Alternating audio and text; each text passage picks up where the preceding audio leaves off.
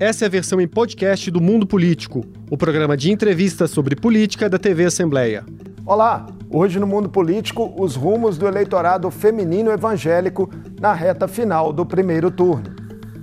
O que sinalizam as pesquisas mais recentes em relação às escolhas das mulheres deste segmento religioso? Quais narrativas e valores podem ser determinantes junto a esse grupo? Questões para o nosso papo com Lívia Reis, doutora em Ciências Sociais e uma das coordenadoras do Instituto de Estudos da Religião. Bem-vinda ao Mundo Político, Lívia. Olá a todos, muito obrigada pelo convite, pela oportunidade de explorar um tema tão importante. Nós que agradecemos sua participação. Lívia, as pesquisas mais recentes mostram Bolsonaro liderando entre os evangélicos, com diferença para Lula ir na casa de 20 pontos em cenário aparentemente estável nesse segmento. Podemos ter surpresas nessa reta final com mudanças de índices, sobretudo com a indecisão entre as mulheres, que ainda é grande? Certamente. O voto ele é muito variável, né? E as escolhas do voto também não são tão racionais como se supõe, né? Então, acho que a identidade religiosa, que é um elemento é, que vem influenciando, né? É, mais recentemente as últimas eleições, ela é uma identidade entre outras, né? E nesse sentido, ser mulher também é uma identidade, né? Você ser pobre também determina é, é, as suas escolhas eleitorais, enfim, são muitas as variáveis que podem incidir diretamente na escolha do voto, né? E conforme a campanha, né, vai explorando um outro tema, essa a, a percepção, né, dos eleitores que não estão é, é, nem de um lado nem de outro, que podem variar o voto, é, acabam sendo influenciadas, né? Lívia, muito se fala das diferenças de comportamento entre homens e mulheres evangélicas e mesmo dentro dessa parcela é, do eleitorado feminino. É imprescindível ter clareza das diferenças desse grupo nas análises que são feitas? Sem sombra de dúvidas. Eu acho que é muito importante a gente marcar né, as diferenças que existem dentro dos diferentes grupos evangélicos, né, das diferentes igrejas, levar em consideração a existência de muitas igrejas de menor porte, por exemplo, que não são ligadas às grandes lideranças midiáticas, né, que a gente está mais acostumada a, a, ver né, no centro dos debates na televisão. São igrejas de bairro, por exemplo, né, que são pastoreadas por um pastor local, que tem ali sua é, é, é, influência né, no cotidiano das pessoas, na gestão do cuidado, no pastoreio mesmo da comunidade, e que nem sempre tem as suas convicções políticas muito é, é, alinhadas, por exemplo, né, podemos dizer assim, com é, essas lideranças que estão no centro da mídia o tempo inteiro, né? Tanto religiosas, religiosas políticas, enfim, de maneira mais geral, acho que é importante pontuar isso. Que o segmento é muito diverso, que as grandes igrejas, elas não são todas as igrejas evangélicas, né? Tem muita variedade e que a maioria das igrejas são essas igrejas de menor porte mesmo, né? Então, além disso, são muitas as teologias que existem dentro dessa diversidade evangélica, né? Então, assim, para além é, das igrejas históricas é, de missão, a gente também tem as igrejas pentecostais, que são a maioria, a maioria das igrejas evangélicas, dentro do pentecostalismo, uma infinidade de teologias distintas, né? Então, a ênfase que se dá às moralidades também são distintas, as moralidades, né? Isso que a gente vem chamando né, de agenda moral, também é distinta no interior dessas diferentes igrejas a polarização que a gente vê na sociedade, ela se reproduz de alguma forma no meio evangélico? Certamente, e as nossas pesquisas já vêm apontando para isso também, né? Porque, assim, bom, a gente pode colocar como um marco muito importante né, para a centralidade do que a gente vem chamando de agenda moral, é, as eleições de 2010, né, quando o aborto ali entrou no, no, centro do debate e a partir de então, né, com diversos avanços que a gente teve em relação aos direitos de minorias, em relação a direitos sexuais e reprodutivos, sobretudo, é, a gente vê uma reação também né, no interior das, das, de diferentes igrejas, e aí acho que é importante a gente falar também dos católicos, da, da, da centralidade também de atores e lideranças católicas é, na condução da centralidade dessa agenda moral. Então, como eu estava dizendo, o avanço de determinadas pautas também induz que esse debate seja feito dentro das igrejas também. A eleição de, de, de, de pessoas né, mais alinhadas com as pautas morais que são defendidas no interior das igrejas passa a ser determinante também é, dentro das igrejas. E o que, que a gente vem acompanhando, né? Conforme essa, essa, esse movimento na, na, na, centralidade, em direção à centralidade da agenda moral, vai acontecendo também dentro das igrejas, esse modelo de se fazer política é, também vai se esgotando, né? Porque as pessoas gostam de ir para a igreja para orar para ficar em paz, para buscar o Espírito Santo, para encontrar os irmãos, para formar, para fazer parte mesmo de uma comunidade de fé, né? Então, a partir do momento também que a pauta política, né, que você passa a construir um inimigo e a materialização desse inimigo, né, é um partido político, é um candidato específico, né, é à esquerda de uma forma mais geral, essa polarização vai se acentuando também, né? Porque, como eu estava dizendo anteriormente, o voto ele é definido por uma variedade de, de motivos, né? E as identidades, elas são muito importantes também na, na, na, na definição desse voto, né? Então, como eu estava dizendo, né? Você pode ser evangélico, mas você também pode ser uma evangélica, mulher, pobre do Nordeste do Brasil, né? A sua percepção da realidade vai ser diferente da percepção de uma pessoa de classe alta do Sudeste com alta escolaridade, enfim. E isso também é muito importante na definição do voto. É, e, e, e, quando isso passa a ser tematizado né, no interior das igrejas de uma forma que é, é, veda-se, veda-se, é, proíbe-se que esse voto é, é, é, considere né, outros, outras motivações que não a religiosa para ser dado a um partido ou a outro, isso, isso vira um problema. E o que a gente vem identificando nas nossas pesquisas que estamos realizando ali no, no ISE é que esse modelo de se fazer política, de demonização do inimigo, de uso político dos púlpitos, ele também já vem se esgarçando, né? Porque a igreja virou também um lugar de, de violências, de rupturas, de brigas. E não é isso que os evangélicos procuram também quando vão às suas igrejas, né? Apesar do, de que, né, o, o, o, a motivação maior, né, para essa participação maior na política, ela vem do fato de que é, é, é, é vem é, da a motivação maior, na verdade, é orar pelo Brasil, né? Proteção da nação, a preocupação com o futuro, não só do no, com o nosso futuro, mas o, o, futuro das outras gerações, né? Isso que justifica, de maneira mais geral, essa participação mais incisiva, né? Mas de uma forma muito orientada, muito violenta com esse outro, né? Que não pode ser votado de maneira alguma, né?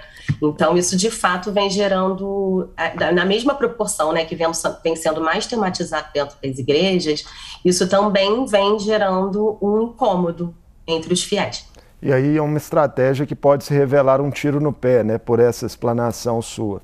É, assim, não sei o que a gente pode considerar um tiro no pé, né? Porque ao mesmo tempo que a gente vê esse esgotamento desse modelo, né? Porque assim, a gente fala muito em religião e política, né? Nesse imbricamento entre é, religião e política, e percebe esse movimento como uma coisa mais recente, mas a gente precisa considerar que a, o imbricamento entre religião e política no Brasil tem 500 anos, né?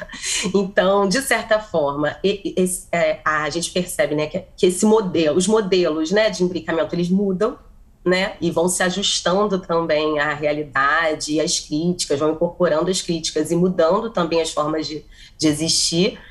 É, e, ao mesmo tempo que existem críticas, eles também atraem uma outra parcela da população, por exemplo, candidaturas é, de pessoas evangélicas atraem uma, uma, parcela da população alinhadas a essas moralidades religiosas, mas de pessoas que não são necessariamente religiosas. É, um e, dado... E a gente um dado, Lívia, só para ilustrar essa conversa nossa, você continuar seu raciocínio, é que essa eleição tem um recorde de candidatos que se apresentam com a alcunha de pastores, padres, enfim, denominações religiosas.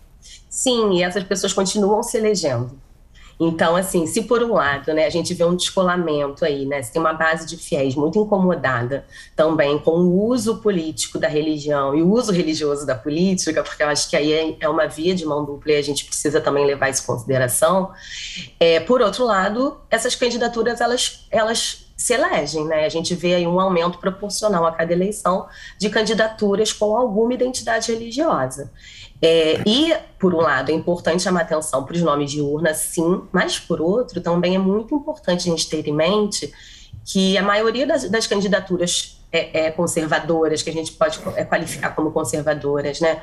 É, é, elas não, não usam o nome de urna é, religioso, né?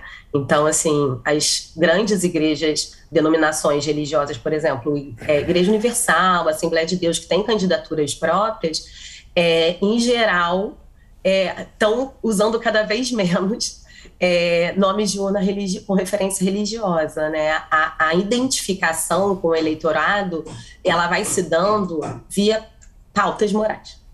É, Lívia, considerando aí as características dos candidatos que estão polarizando a disputa nacional, né? O ex-presidente Lula e o atual presidente Jair Bolsonaro. O que em cada um deles acaba de alguma forma repelindo as mulheres evangélicas? Bom, é, por um lado, acho que são duas coisas importantes de pontuar em relação a esse tema. Em primeiro lugar, em relação às mulheres é, evangélicas e Bolsonaro, eu acho que a postura, né, as pesquisas mostram que a postura dele, sobretudo é, é, na pandemia, foi um definidor importante para mulheres deixarem de votar em Bolsonaro nesta eleição, mudarem o seu voto, né? Mulheres que já tinham votado em Bolsonaro em 2018 e não querem votar em Bolsonaro agora, é, usam como argumento, dão como argumento central a gestão da pandemia. E eu acho que é e, e assim o argumento mais é, é, usado por essas mulheres foi muito menos o atraso nas vacinas e mais a postura de desdém, a postura a postura hum, descuidada que ele demonstrou ter com as vítimas da pandemia.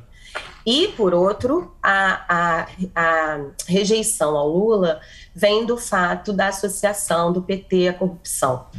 Então, a gente viu, né, durante muitos anos, não só as, é, é, é, no interior das grandes igrejas, né, mas também a mídia nesse processo de culpabilização e de criminalização, não só do Partido dos Trabalhadores, mas da própria imagem do, do ex-presidente Lula, e, e essa, essa narrativa sendo reforçada no interior das, das igrejas. Né? Então, por exemplo, mesmo, mesmo que o Lula não é, é, hoje né, não tenha nenhuma condenação, que esteja plenamente apto a disputar, disputar as eleições, ele é percebido, assim como o PT, como um partido corrupto.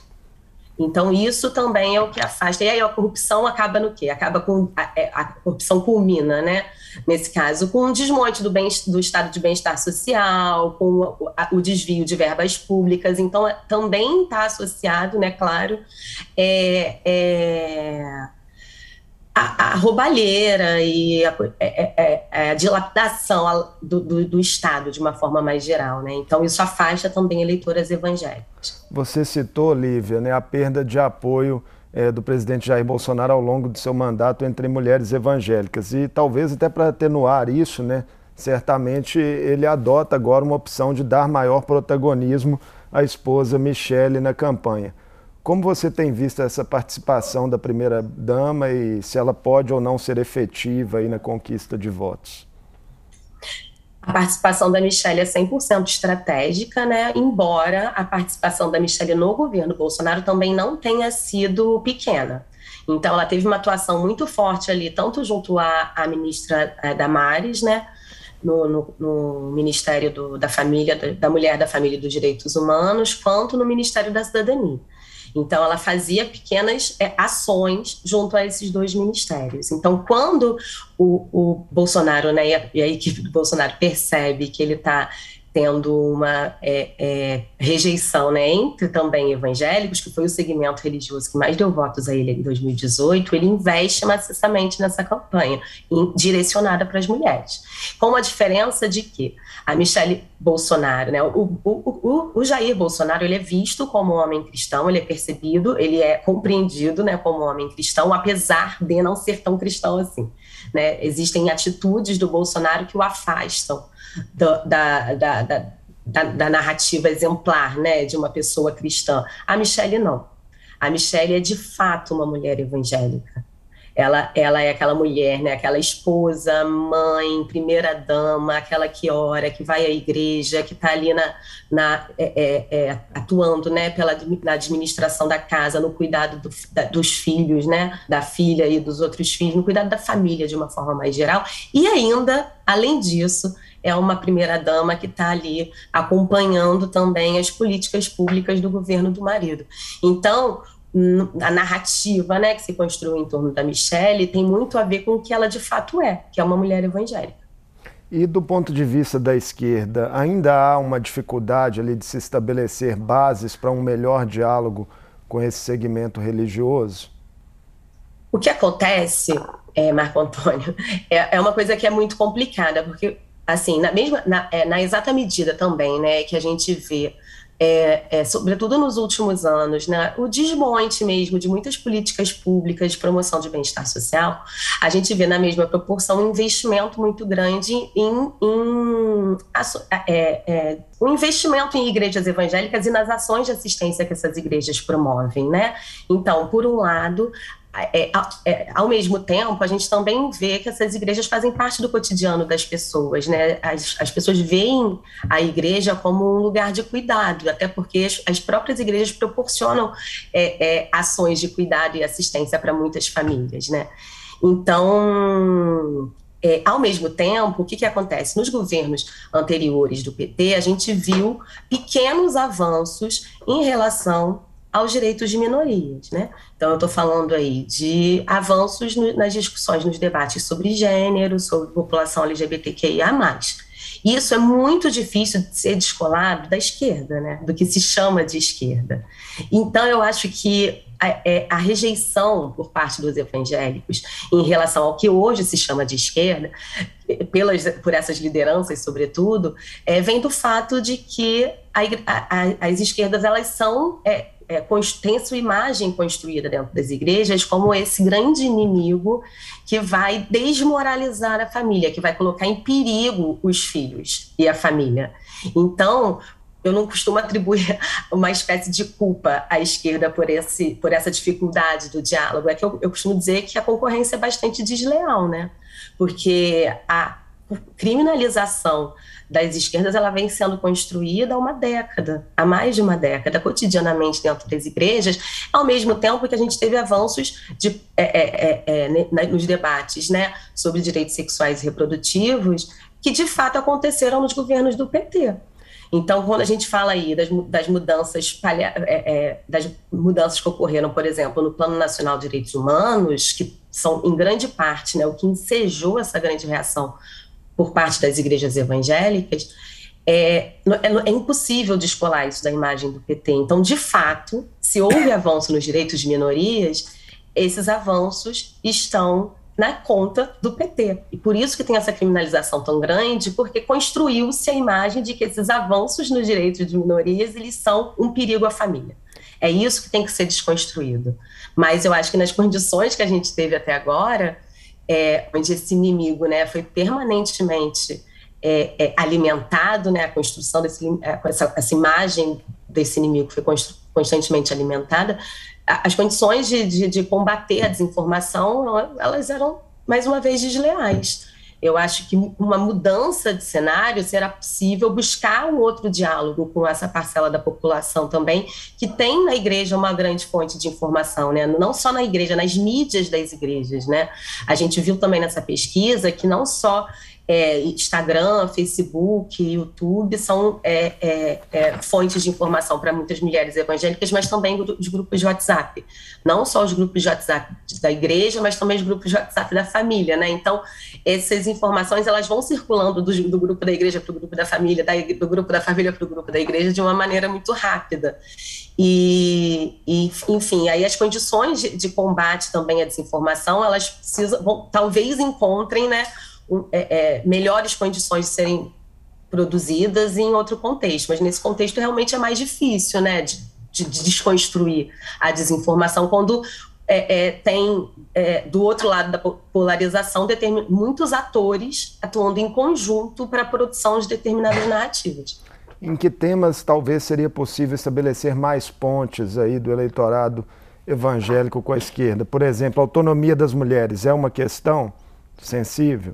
Eu acho que um tema que precisa muito ser aprofundado é família. Eu acho que é necessário que a esquerda dispute os sentidos do conceito de família que foram é, completamente é, é, sequestrados, né?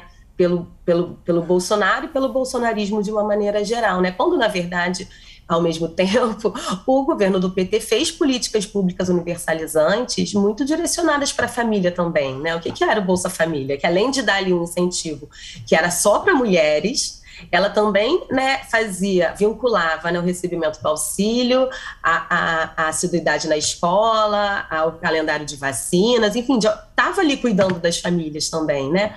Só que o sentido de família ele foi sequestrado. Eu acho que um caminho de diálogo possível e necessário é retomar os debates sobre o conceito de família. E digo mais, as mulheres evangélicas elas são muito mais abertas a, a ampliar o que entendem como família, né? É, nessa pesquisa que a gente fez, a gente foi muito comum a definição de família é, vir atravessada né, de categorias como união, companheirismo e cuidado. Então, essa imagem né, da família tradicional brasileira, ela existe mais na cabeça de homens do que de mulheres. Isso aí a gente fala com tranquilidade, porque a família brasileira, sobretudo nas camadas mais pobres, ela é, mais pobres, ela é muito estendida. É a mãe, o pai, o filho, os tios, os sobrinhos, os amigos. É, a, é quem está ali na, na ajuda do cotidiano e, e, e é todo mundo, né? Praticamente. Então, essa imagem da família nuclear, ela é, ela não, não, tem, não encontra sentido na realidade, né? E de alguma forma, as mulheres evangélicas elas também estão muito menos preocupadas, por exemplo, com o debate sobre gênero. É, é, por exemplo, muitas delas têm filhos, têm sobrinhos que se tornaram, que são, né, que são homossexuais e elas não querem deixar de acolhê-los ou de amá-los em virtude da sua identidade sexual.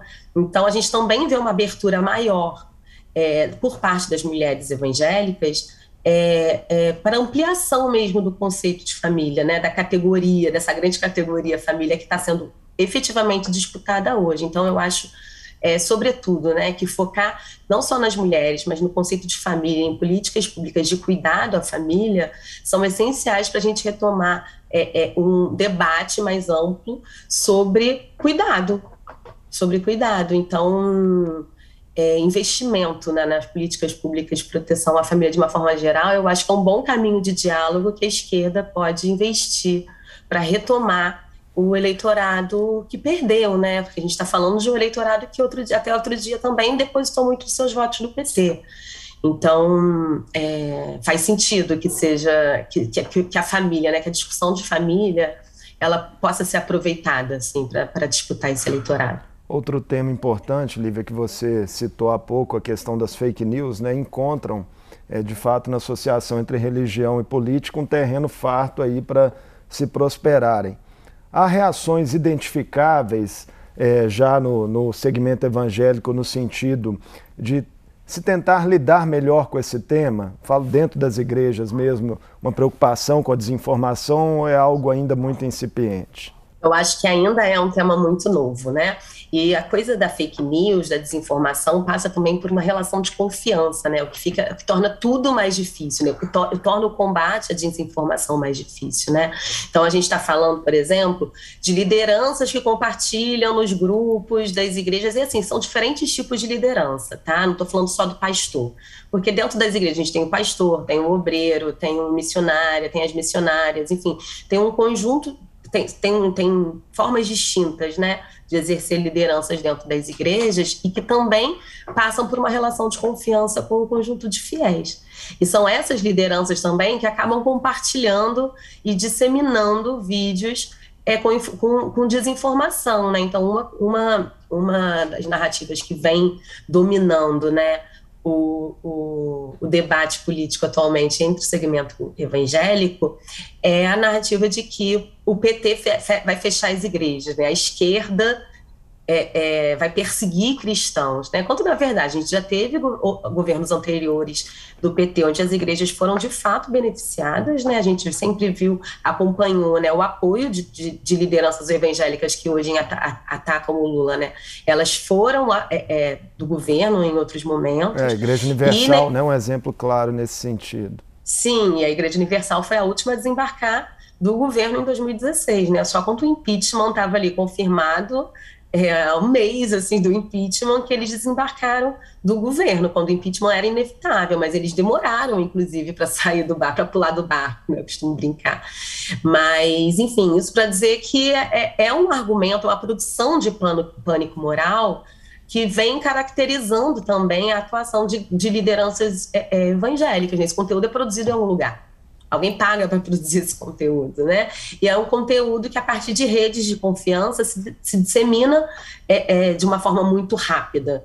Então, também é muito difícil dizer o que fazer em relação a isso, né? Acho que passa muito por, uma, por um maior diálogo mesmo, né? Por uma desconstrução dessa imagem, a imagem desse inimigo, né, que é contra a família, que é contra o cristão, que é contra a religião, porque na verdade, se a gente for olhar tanto para as figuras do Lula e do Bolsonaro, né, que estão aí protagonizando essa polarização, a figura do cristão está muito mais próxima do, do próprio Lula, falando assim do modelo de cristão, né, do que do Bolsonaro. O Lula é, não, é, não, não, se separou de suas mulheres, né? Ele ficou viúvo antes de casar, ele teve ali, tem aquela vida de família. É, um, é, um, é, um, é uma pessoa católica, né? É, nunca mudou de religião, enfim, nunca sempre se definiu como católico.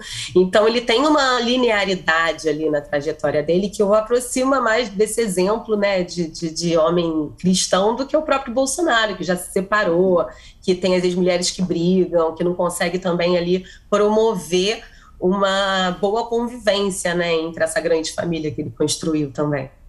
Lívia, a gente está aí na última semana né, do primeiro turno e as pesquisas mostrando que está ali na margem de erro a possibilidade de uma definição antecipada ou da configuração do segundo turno. Essa decisão das mulheres evangélicas tende a ser um dos fatores determinantes aí na reta final? Sim, mas eu acho que mais do que as mulheres evangélicas, as mulheres em geral, né? Essas mulheres que estão ali, né, todo dia na linha de frente das políticas de cuidado mesmo da própria família, foram as que mais sentiram o desmonte das políticas públicas e são as que mais sentem também o impacto dos preços do mercado que subiram, né, com a inflação. Então são essas mulheres, né, que estão ali mais preocupadas com a sobrevivência e o cuidado da sua própria família que vão decidir essas eleições, sim. Muito obrigado por sua participação conosco aqui no Mundo Político, falando desse importante trabalho que vocês realizam, Lívia, sobre os estudos aí de religião e política. Eu que agradeço, muito obrigada pela oportunidade, um prazer sempre estar com vocês. Um abraço, até a próxima. Eu conversei Tchau. com a doutora em Ciências Sociais, Lívia Reis, uma das coordenadoras do Instituto de Estudos da Religião. Falamos sobre os aspectos que envolvem a decisão de votos no segmento evangélico nas eleições deste ano, em especial entre as mulheres. O Mundo Político fica por aqui. Obrigado por nos acompanhar e até o próximo programa. O Mundo Político é uma realização da TV Assembleia de Minas Gerais. A apresentação foi de Marco Antônio Soalheiro, a produção de Tayana Máximo, a edição de áudio de Tarcísio Duarte e a direção de Vivian Menezes. Acompanhe a cobertura especial da TV Assembleia de Minas sobre as eleições. Para assistir a todos os conteúdos, acesse almg.gov.br barra eleições 2022. TV Assembleia, eleições com todas as vozes.